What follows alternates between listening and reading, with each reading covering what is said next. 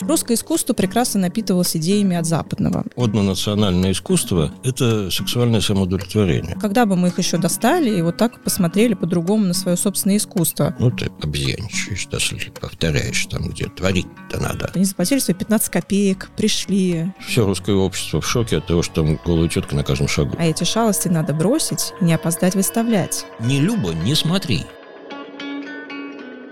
Всем привет! Это подкаст «На изящном» журнала «Правила жизни» и я, его ведущая Мария Оборонова, колумнист «Правил жизни» и автор телеграм-канала «Art is New Sexy». В этом подкасте мы обсуждаем закулисье мира искусства, отвечаем на вопросы, как устроено все то красивое и изящное, что мы видим в культурном пространстве, и почему оно устроено именно так. 18 апреля в Пушкинском музее открылась выставка «После импрессионизма. Русская живопись в диалоге с новым западным искусством». Продлится она до 20 августа. Вы еще успеете сходить. До 24 сентября. До 24 да, да, Боже! Ура! И вот так вот красиво у нас ворвался в подкаст уже наш прекрасный эксперт Илья Аскольдович Доронченков, заместитель директора Пушкинского музея по научной работе, профессор Европейского университета в Санкт-Петербурге. Здравствуйте, Илья. Здравствуйте. Мы сегодня будем с вами обсуждать выставку, которая проходит в Пушкинском музее, но скорее больше контекст, в котором создавались те произведения, которые мы там видим, ту эпоху, которую она освещает, и то, что происходило за кулисами И я хочу начать с лирического отступления, немножечко поговорить об этом все-таки для наших слушателей. То, что для меня это очень знаменательно сегодня, что вы пришли в подкаст, когда я только начинала изучать тему искусства, изучала историю искусства в высшей школе экономики. Я слушала ваши лекции, вдохновлялась. Спасибо. Ваши публичные выступления пересмотрела все, которые нашла. Конечно же, лекции Натальи Мазур будет такая пасхалка. Наталья Николаевна, мы передаем вам привет. Ждем вас в студии.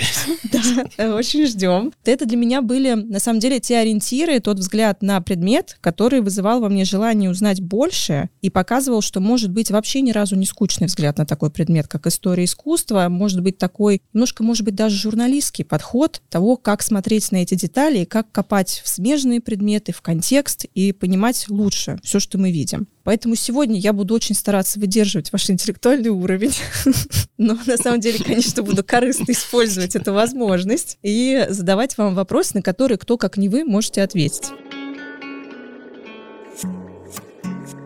У нас выставка после импрессионизма. Мы с вами по ней прошлись, уже немножечко ее пообсуждали. Конечно же, я послушала подкаст, который вы делаете вместе с Арзамасом «Зачем я это увидел», посвященный этой выставке, где вы с Кириллом Главастиковым обсуждаете. Там вы говорите о том, что когда вы делали эту выставку, одной из идей было показать, что в тот период с 1860-х по 1916, то есть захватывая начало уже у нас Первой мировой войны, русское искусство прекрасно напитывалось идеями от западного. И несмотря на то, что была некоторая избирательная критика, никто особенно не запрещал западоподражательство. И все это на самом деле влияло очень положительно. У нас даже вырабатывался какой-то самобытный стиль. Но вот когда идешь в последние залы, и особенно вот в самые последние, где у нас висит уже Розанова, где у нас висит Малевич, выглядит так, как будто бы лучшее, что могло случиться с русским искусством, это изоляция. Хотелось бы с вами обсудить эту мысль. Можно ли сказать, что это действительно как-то очень хорошо на нас повлияло в тот момент? Я ищу сейчас корректную форму цитаты одного французского литератора, который сказал, что однонациональное искусство – это сексуальное самоудовлетворение. Вот я так ей и отвечу. Да нет, это нехорошо. Но сложилась такая ситуация, когда действительно с начала мировой войны в 2014 году мы оказались в консервной банке на 7 лет. Не на 4 года войны, как остальные европейские нации, те, которые, конечно, влезли в эту войну. На большее число лет случилась революция и гражданская война. А тогда блокада России выросла многократно. Той части России, которая была занята большевиками, где, собственно говоря, наше искусство и творилось. В основном. Это искусственное состояние, немало неблаготворное и переживаемое самими людьми в это время, художниками, конечно, драматически. Щукин перестает покупать вещи в 2014 году, он оплачивает даже две новые картины Матисса, очень интересные, радикальные, которые одна сейчас принадлежит МОМА в Нью-Йорке, другая, по-моему, центру Помпиду, если mm-hmm. не ошибаюсь, в Париже. Но их уже не получает. Падает железный занавес, и, конечно, наши остаются в собственном соку. И действительно в это время делаются некоторые радикальные выводы, в частности, Малевич придумывает супрематизм, который принимает круг его учеников и учениц, как Розанова, например. Татлин развивает идею контррельефа, и затем они как-то идут дальше. Малевич уходит уже в такое полурелигиозное теоретизирование, а Татлин прокладывает дорогу конструктивизму, потому что вот на этих парадоксальных открытиях держаться долго нельзя. Они поворотные точки, а не магистрали. И действительно, потом вот Кузьма Сергеевич Петров-Водкин, я сам немножко шалил, когда эту статую у него нашел уже очень давно, mm. в середине 20-х пишет, что это было полезное здоровое одиночество, которое позволило разложить наспех нахваченный багаж мастеров от Щукина. Вот. И что? И дальше как? Нет, понимаете, эти выводы были сделаны в результате взаимодействия. И некоторые из них, собственно говоря, и начинаются раньше, потому что хотя Татлин и контррельефы начинает активно производить, побывав в Париже и повидав Пикассо, то, что делает Пикассо, Пикассо делает трехмерные бумажные объекты в этот момент, там гитару, допустим. Но тот контррельеф Татлина, который висит у нас, он датируется 13 годом.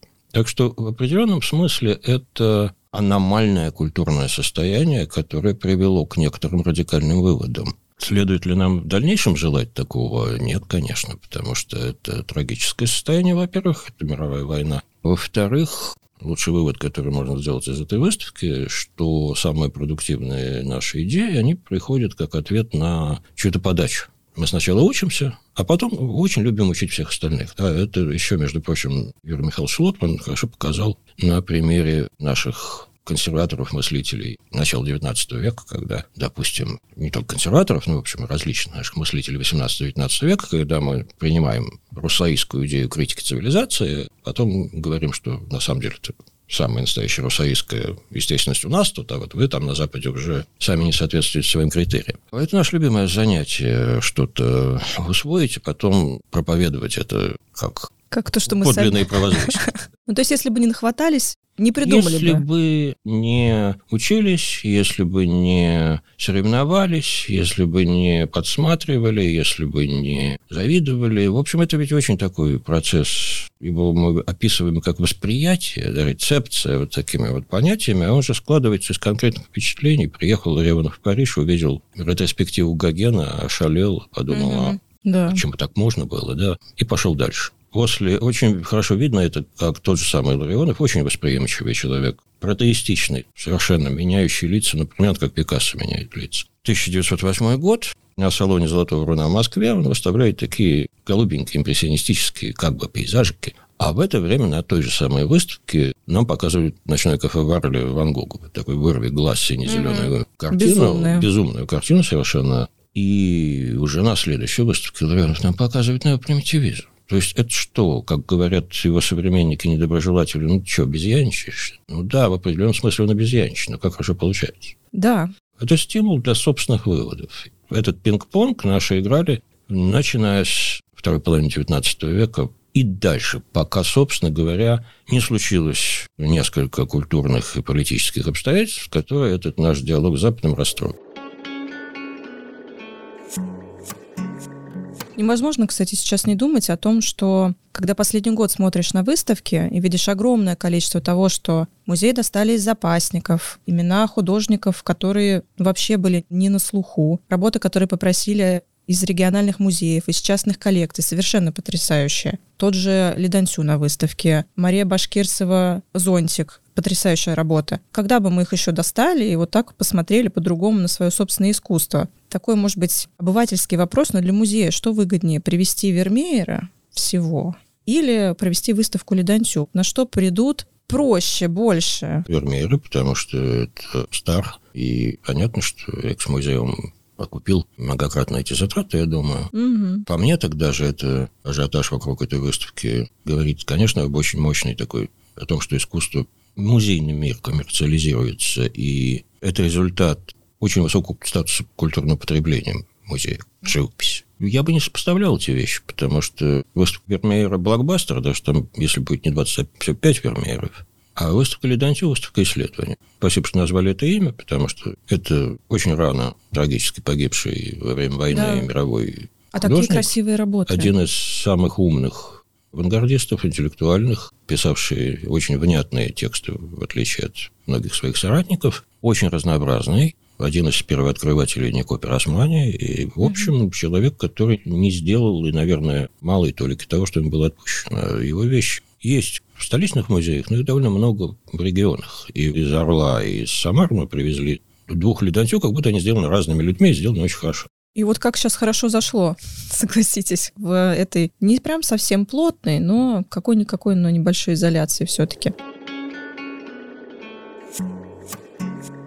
Еще продолжая про то, что происходило тогда, тоже интересная мысль, которая у вас в каталоге приводится к выставке. Петр Кончаловский, который писал в 1908 году Илье Машкову следующие слова. Разве вам можно в России любить Сезанна или Гогена? Вы должны любить свое русское, а эти шалости надо бросить и не опоздать выставлять. Но ведь никто не запрещал вывозить Сезанна, никто не запрещал его выставлять, копировать западные работы. Откуда произрастало это мнение отдельных художников того, что Запад оказывает какое-то тлетворное влияние? Не отдельных художников. Это довольно устойчивая тенденция русской мысли. Она пришла к нам после Петровских реформ, записка князя Щербатова. Если мы копнем до Петровские времена, я думаю, что мы и там что-нибудь найдем о том, 100%. как плохо с Запада всякое перенимать. Ну, есть жидовствующих в Новгороде, например. Это старый тренд русской мысли, замешанный, очевидно, на том, что в какой-то момент мы оказались единственным правоверным христианским государством после падения Константинополя, и католики-схизматики,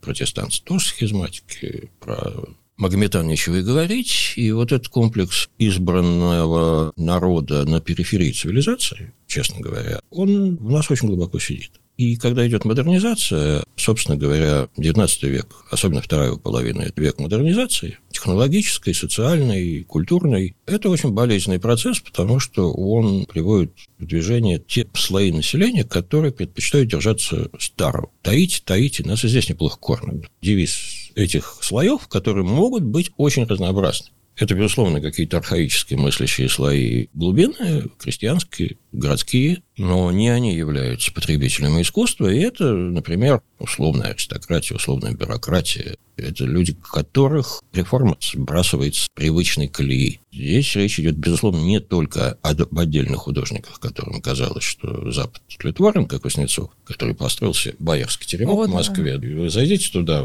клаустрофобия такая. Властелин колец он просто. Нет, это не дело одного или двух-трех художников, которые раздражены, что молодежь смотрит на Запад. Это постоянная тенденция русской мысли. Причем она объединяет тех людей, которые не договорились бы ни о чем другом прочим вопросам. Но вот если посмотреть на тех, кто считал, что современное западное искусство тлетворно, мы получим здесь великого писателя земли русской, религиозного диссидента Льва Николаевича Толстого, mm-hmm. с его совершенно фейспалм книжкой «Что такое искусство?». Он, правда, про живопись там не пишет, но Бадлеру и Верлену там прилетает не по-детски.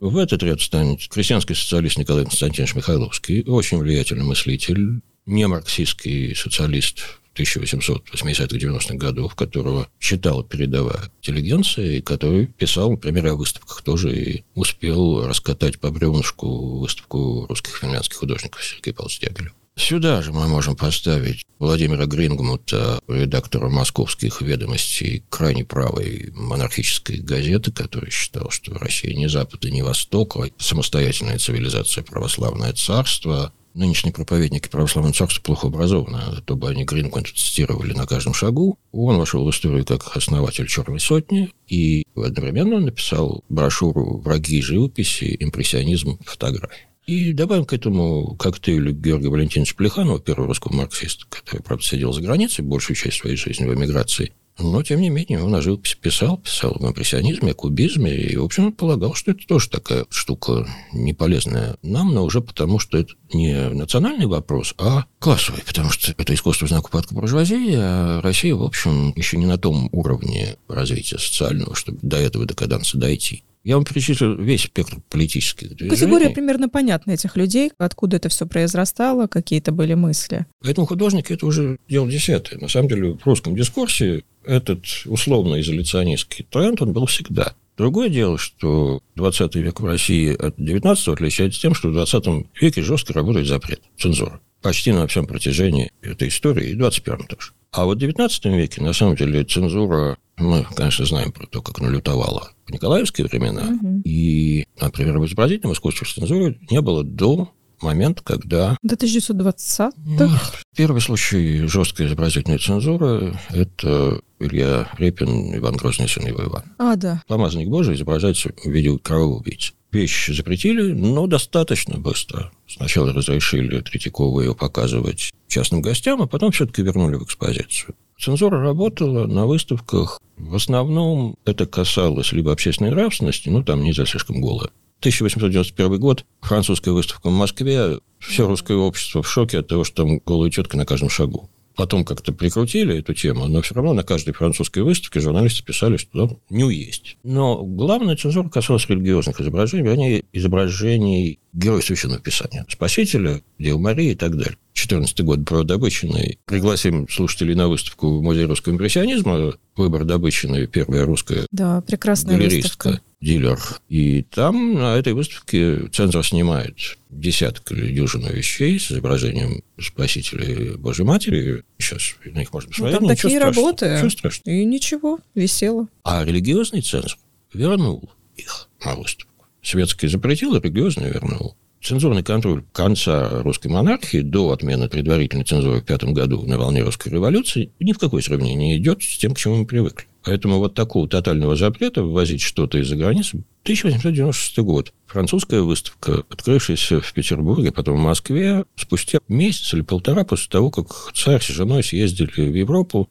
Триумфальная встреча в Париже, русская неделя. Понятное дело, что все идет к русско-французскому военно-политическому альянсу. На эту выставку привозят 7, по-моему, или 8 работ импрессионистов. Это первый случай, когда импрессионистов показывают в России. И мне удалось установить, что минимум две из этих работ, включая скандальный стук на солнце Клода Мане, висели на самых выгодных местах в этой выставке. Ого. И царь их мог купить. Он стоял просто на открытии этой выставки перед ними и купил две картины с этой стенки. Он, правда, выбрал голую женщину ну, а кто и Наполеона Бонапарта. Слушайте, ну мы же привыкли, что все-таки православный царь с живой женой пришел на выставку. Может, он для жены выбрал? Нет, жена купила себе две акварели.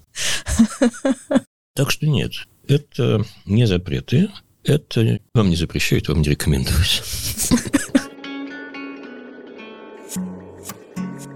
Пока далеко не ушли от мыслей, которые витали про идеи когда художник создает какие-то работы, он же создает их в основном на заказ. Будем честны, все-таки у есть какой-то заказчик. Понятно, что в разное время и даже сейчас кто-то может заказать себе Венеру по-прежнему, и пейзаж с коровками какой-нибудь классический тоже может заказать себе. Но в целом все равно есть современное искусство, которое в тренде, и художник отражает то, что происходит. Вот у него поехал паровоз, он написал пар. Открыли в оптике что-нибудь, появился хайповый пуантилизм, например открытие Эйнштейна относительности времени, расстояния, пространства и так далее. Нас есть какие-то размышления на тему кубизма. В названии выставки есть у нас слово «диалог». И мне интересно следующее. Когда наши художники приезжали в Париж, когда Щукин привозил картины, Морозова привозили картины, мы уже говорили, да, они перенимали манеру, как можно было рисовать. Они рисовали, когда приезжали в Париж, собственно, улицы Парижа, они рисовали балаганы. Но вот относительно контекста и включения в эту жизнь, у них же не было как таковой возможности действительно ворваться в это обсуждение,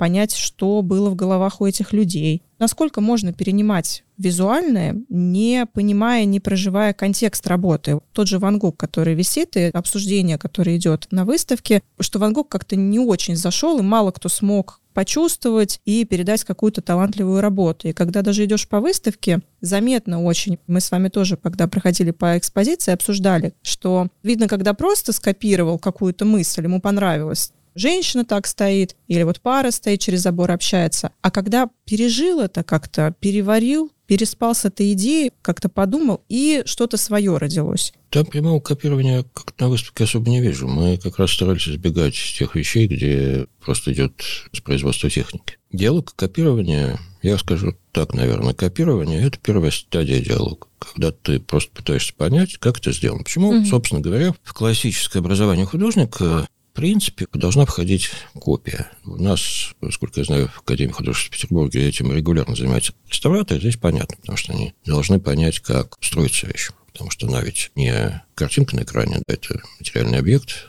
Объемный. Да, и это еще и физический, химический объект. Ты должен понимать, как он сделан, начиная от холста. И копирование классиков – это часть академической программы, которая позволяет, когда ты рукой просто, моторикой пытаешься повторить ты видишь, ты понимаешь, как это структурировано, как визуально мыслит тот человек, которого ты копируешь, И в этом смысл копирования, которое в нашем контексте ну, звучит несколько так неуничижительным, потому что ну, ты объяничаешь, если повторяешь там, где творить-то надо. А это очень важный способ понять, как мыслит тот, с кем ты находишься в диалоге. Для этого не надо читать. Импрессионисты не писали теоретических работ. За них объясняли, что они хотят разные художественные критики. Я даже не уверен, что русские художники этих критику особенно читали. И не факт, что художники, которые писали это, вкладывали именно такие мысли, какие пишут критики. Естественно, конечно. Это тоже такие качели. Кто-нибудь пишет манифест, тот же самый Поль Синьяк пишет книжку от до к импрессионизму. Ну, ему очень важно сказать, что мы не выскочили, как черт с табакерки, а у нас почтенная родословная, мы закономерные внуки Делакруа.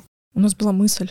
Да, да, у нас была мысль, и мы ее думаем. Любой диалог начинается с удивления, восхищения попытки сделать как вот это. Можно я сделаю так? Ну, попробуй. А дальше это очень большое искушение, потому что дальше встает вопрос, а что у тебя самого за душой? Ты можешь написать, ну, как Клод Мане, ты вряд ли напишешь, хотя научились, и довольно много появилось художников, которые ну, просто имитируют Клода Моне не потому, что они подделывают его картины, а потому, что они настолько восприняли его манеру, что она уже как своя. И как один французский критик в начале века писал на страницах русского журнала, что эта овечья порода пишет под Моне, как раньше писал под Деларош. Вот теперь это в тренде, вот теперь все будем писать так. Повторюсь, Дальше встает вопрос, что тебе есть самому сказать в этом диалоге. Да, я условно понял, как работает импрессионист. Ну, окей. Я в мыслях держу в голове Ларион. Ему, оказывается, было что сказать. И в импрессионистическом модусе, и в примитивистском модусе, и в абстрактном искусстве. Другое дело, что поразительным образом, когда он уезжает в Париж, он очень быстро перестает быть интересным. Помните, наверное, выставку персональную Ларионова? Да, да. В Третьяковке. Ну, с Ларионовым Гончаровым нетрудно сказать. Наверное, их, что называется, не слова волна. Mm. Другие расцвели на Западе. Шагал Кандинский. А Ларионов скис. Он прожил комфортную жизнь, умер в своей постели, он дожил до 60-х годов, как и его супруга. Но лучшее, что они сделали, это была Россия. Не потому, что Березка Соловей, а потому что это был момент фантастического драйва. Просто фантастического драйва.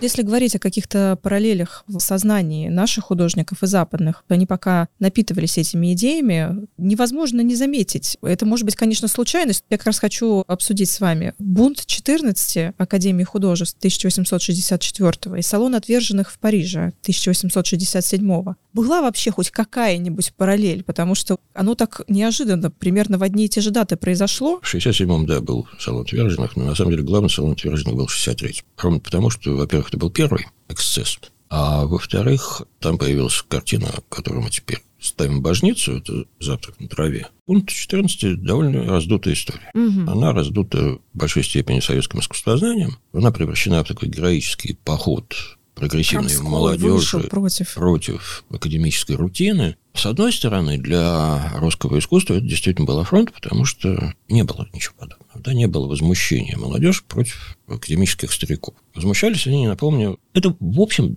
была история достаточно нелепая, потому что те, кто соревновался на золотую медаль, восстали против одной темы для исторических угу. живописцев. Пир Волгали понятно, это год эпохи первой перестройки, это год реформ, это год, когда все русское общество передовое жаждет правды, а тут там предлагают писать богов в Волгале. Ну, что это что, такое ребят? вообще? Там был масса недоразумений, которые привели к этому бунту. И Академия очень хорошо поняла, что, в общем, они сами накосячили очень сильно, потому что можно было писать жанровую тему, например. Угу. По-моему, если не память не изменяет, манифест об освобождении крестьян. И что интересно, да, эти ребята хлопнули дверью и вышли, отказавшись. Там один, как кто-то. Один, один светился, да. Но потом Академия их обратно потихонечку инкорпорировала. Ребята попали под негласный полицейский надзор, они создали коммуну, вот эту артель петербургскую. Ну, в общем, это был скорее эксцесс, который, ну, так, через 10 лет уже не особенно вспоминался. Через 10 лет появился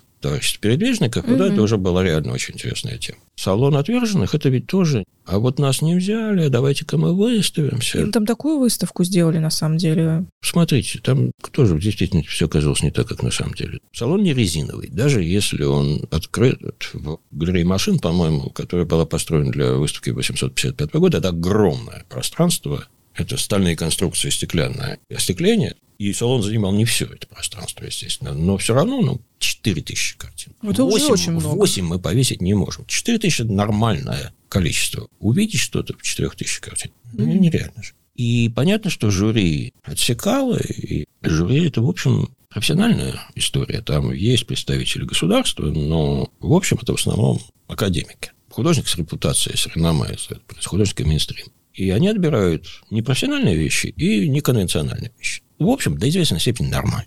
Но в этом году они разбушевались. Они разбушевались настолько, что художественное сообщество возмутилось. Они отвергли больше половины предложенных вещей, и в том числе они отвергли массу трэша. Ну, массу реального трэша. Наполеон III в ту пору, в общем, довольно мудро себя вел. Он собирал нацию вокруг себя, не разделял. Для Франции искусство было частью национальной экономики и гордость национальная. И он, в общем, принял взвешенное решение, давайте вот в том же пространстве, ну, может быть, через угу. галерею, мы повесим тех, кого не взяли. И знаете, очень многие из тех, кого должны были там выставить, сказали, нет, нет, ребят, мы заберем свои вещи, не будем позориться. То есть это до известной мысли выставка уродов. Ну, вот вы хотели, ну, давайте вы посмотрим. Угу. И среди этих уродов оказался, например, Уистлер, оказался что-то и хорошее. Моне, то, что вошло в историю. Если мы оптику наводим, мы выясняем, что, как в любом историческом событии, здесь масса эксцессов, масса случайностей, масса деталей, которые у нас из космоса 21 века, они уже просто, мы их не понимаем. Они про разные эти вещи,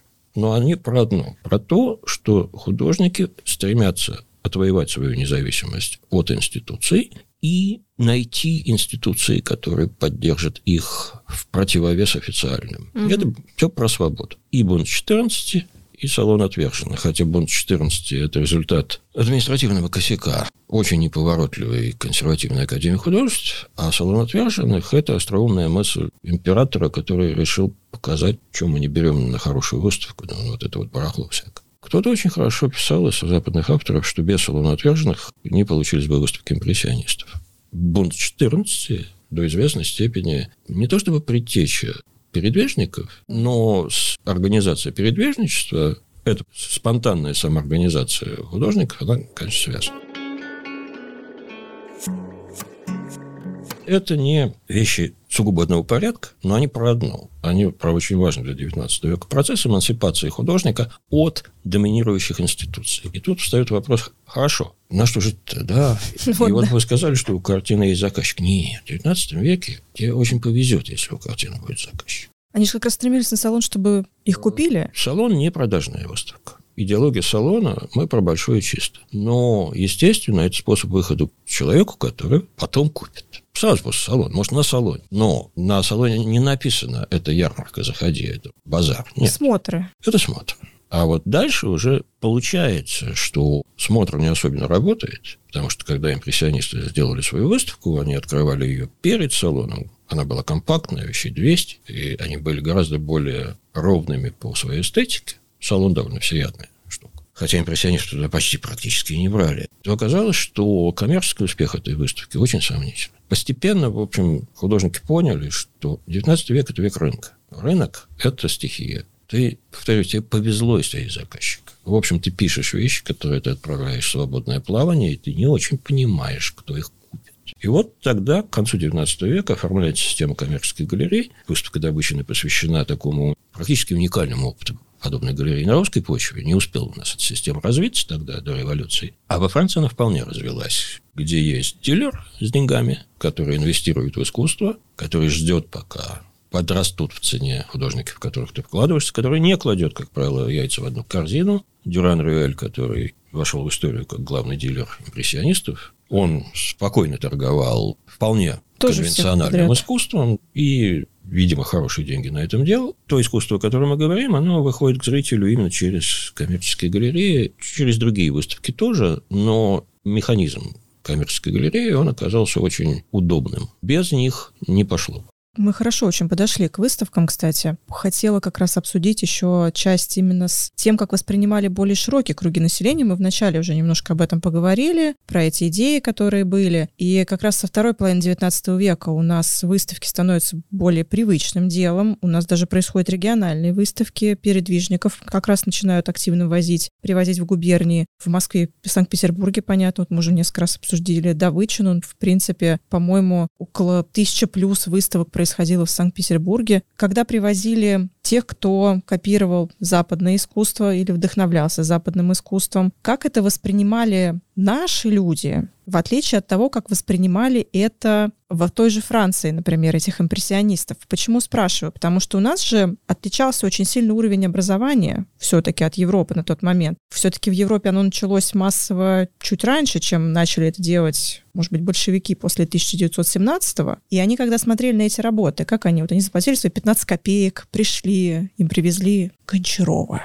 Есть такой документ, книжка, которую вел смотритель музея Штиглица 1890-е годы. Очень интересно. Он записывал, сколько людей пришло каждый день на выставку. Иногда на полях писал его императорское величество, государь император. Императорское высочество. И книжка эта была разграфлена на три колоночки. Образованные классы, образованные сословия, учащиеся, простонародье. Образованные сословия исчислялись 100 человек в день, если это просто музей. А если там выставка, допустим, 300 человек в день. А после дня, когда пришел государь-император, 550 человек. День, когда был государь, 300. Тут сразу подскок. А вот в графе учащиеся, ну, 3, 10. В графе простонародья 1, 2, 3 в день. Все.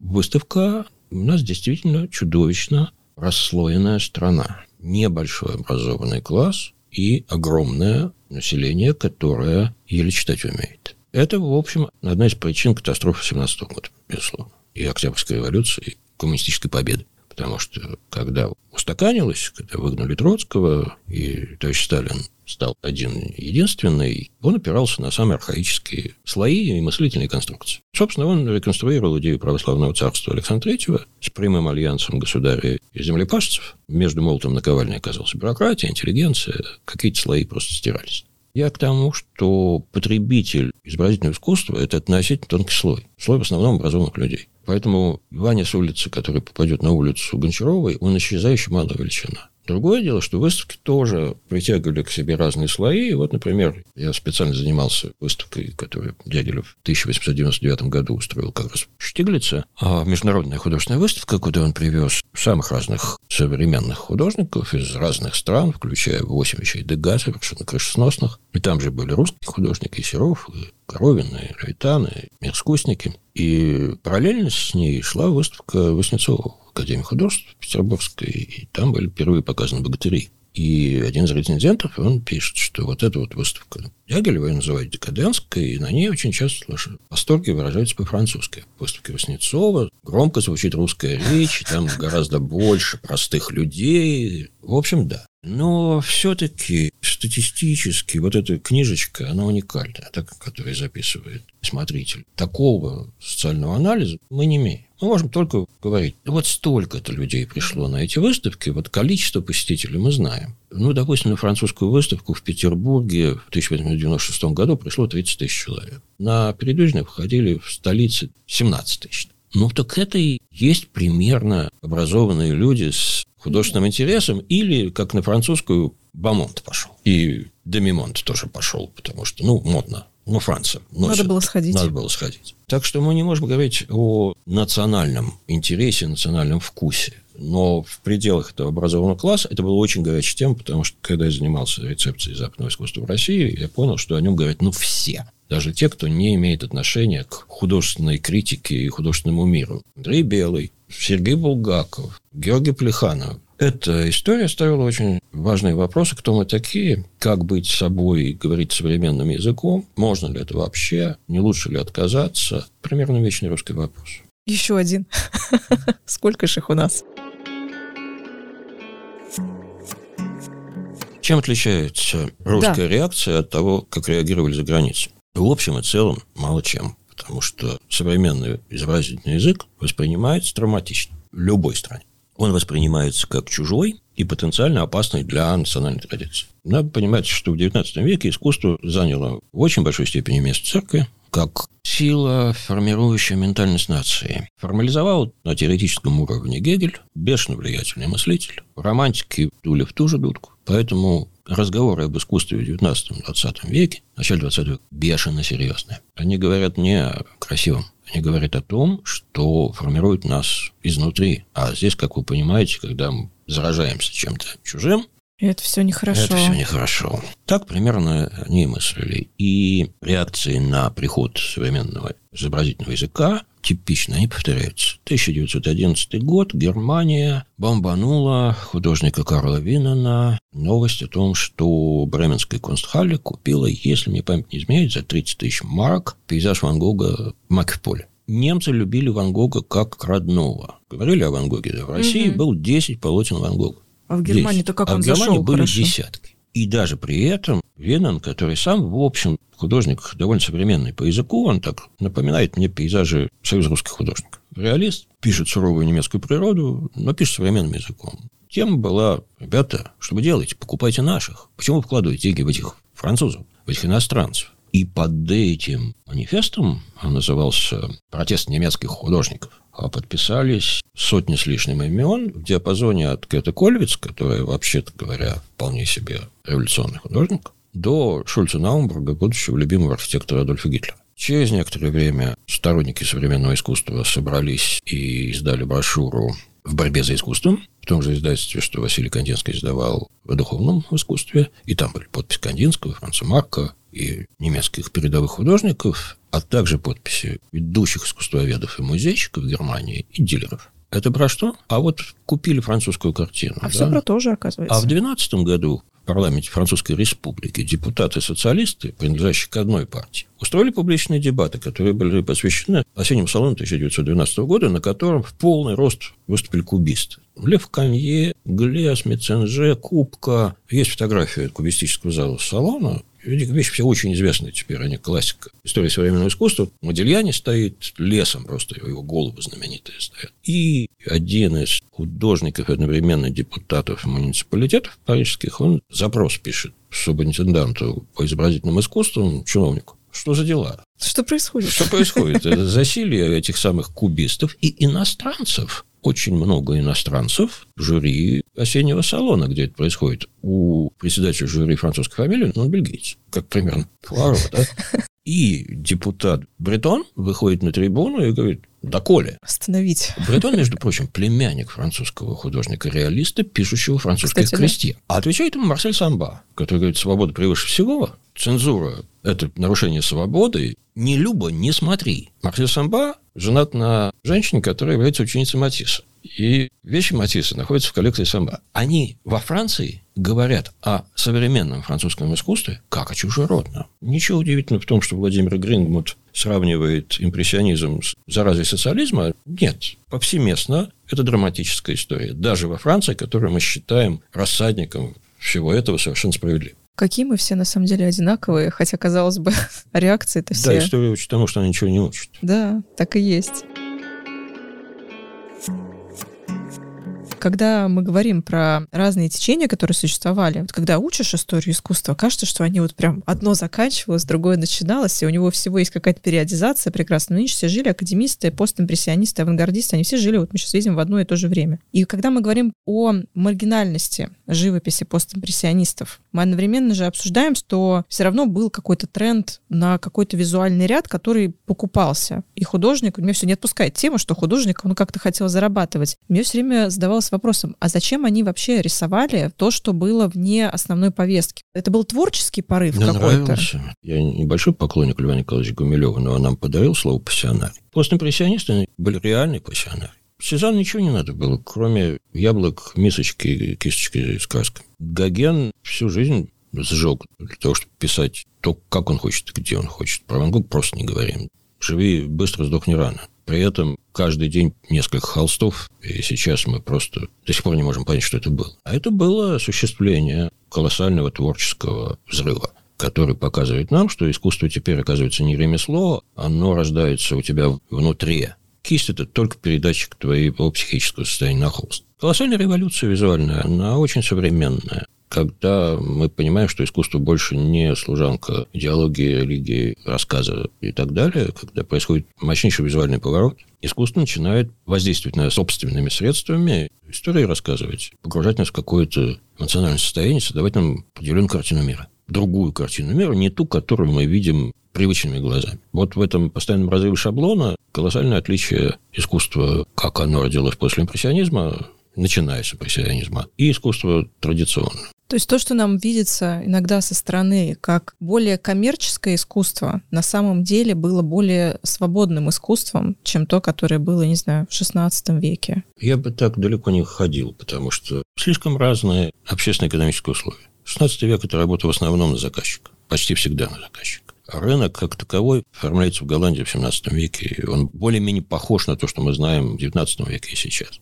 Отношения заказчик-художник, они другие. Поэтому я бы так далеко не ходил. Я в плане свободы именно творческого выражения, потому что когда у тебя есть заказчик, и ты должен как-то удовлетворить его запрос, ну вот он хочет, чтобы ты ему это нарисовал, ты можешь, конечно, отойти, и мы видим, как они все равно даже отходили от какой-то традиции, так нарисовали портреты, а не так, как хотелось бы, ничего не приукрасили, не знаю, Рембрандт нарисовал. Когда появляется свобода институции, получается, что они как раз и могут рисовать, может появиться кубизм, может появиться фавизм. Это не связано напрямую с свободой институциональной. У кубистов есть свои дела. Не сразу появляются, они не сильно богатые, но они переживают коммерческий успех, конечно. Это, видимо, просто серьезное очень изменение представления о том, зачем искусство, и самого искусства. Ощущение, что, в общем, оно формирует современный взгляд на мир. Мы другие после импрессионизма. Мы видим тоньше, мы видим интенсивнее, мы видим быстрее. Не зря он всем так нравится, так сильно. Именно импрессионизм. Ну, он же еще и очень позитивный. Не успели, кстати, обсудить про визуальное восприятие. Чем вам на выставке нравится? Мы с вами обсуждали, какая часть выставки вам нравится больше всего. Вы как раз упомянули развес, когда висит Сезанн, Матисс и Гончарова.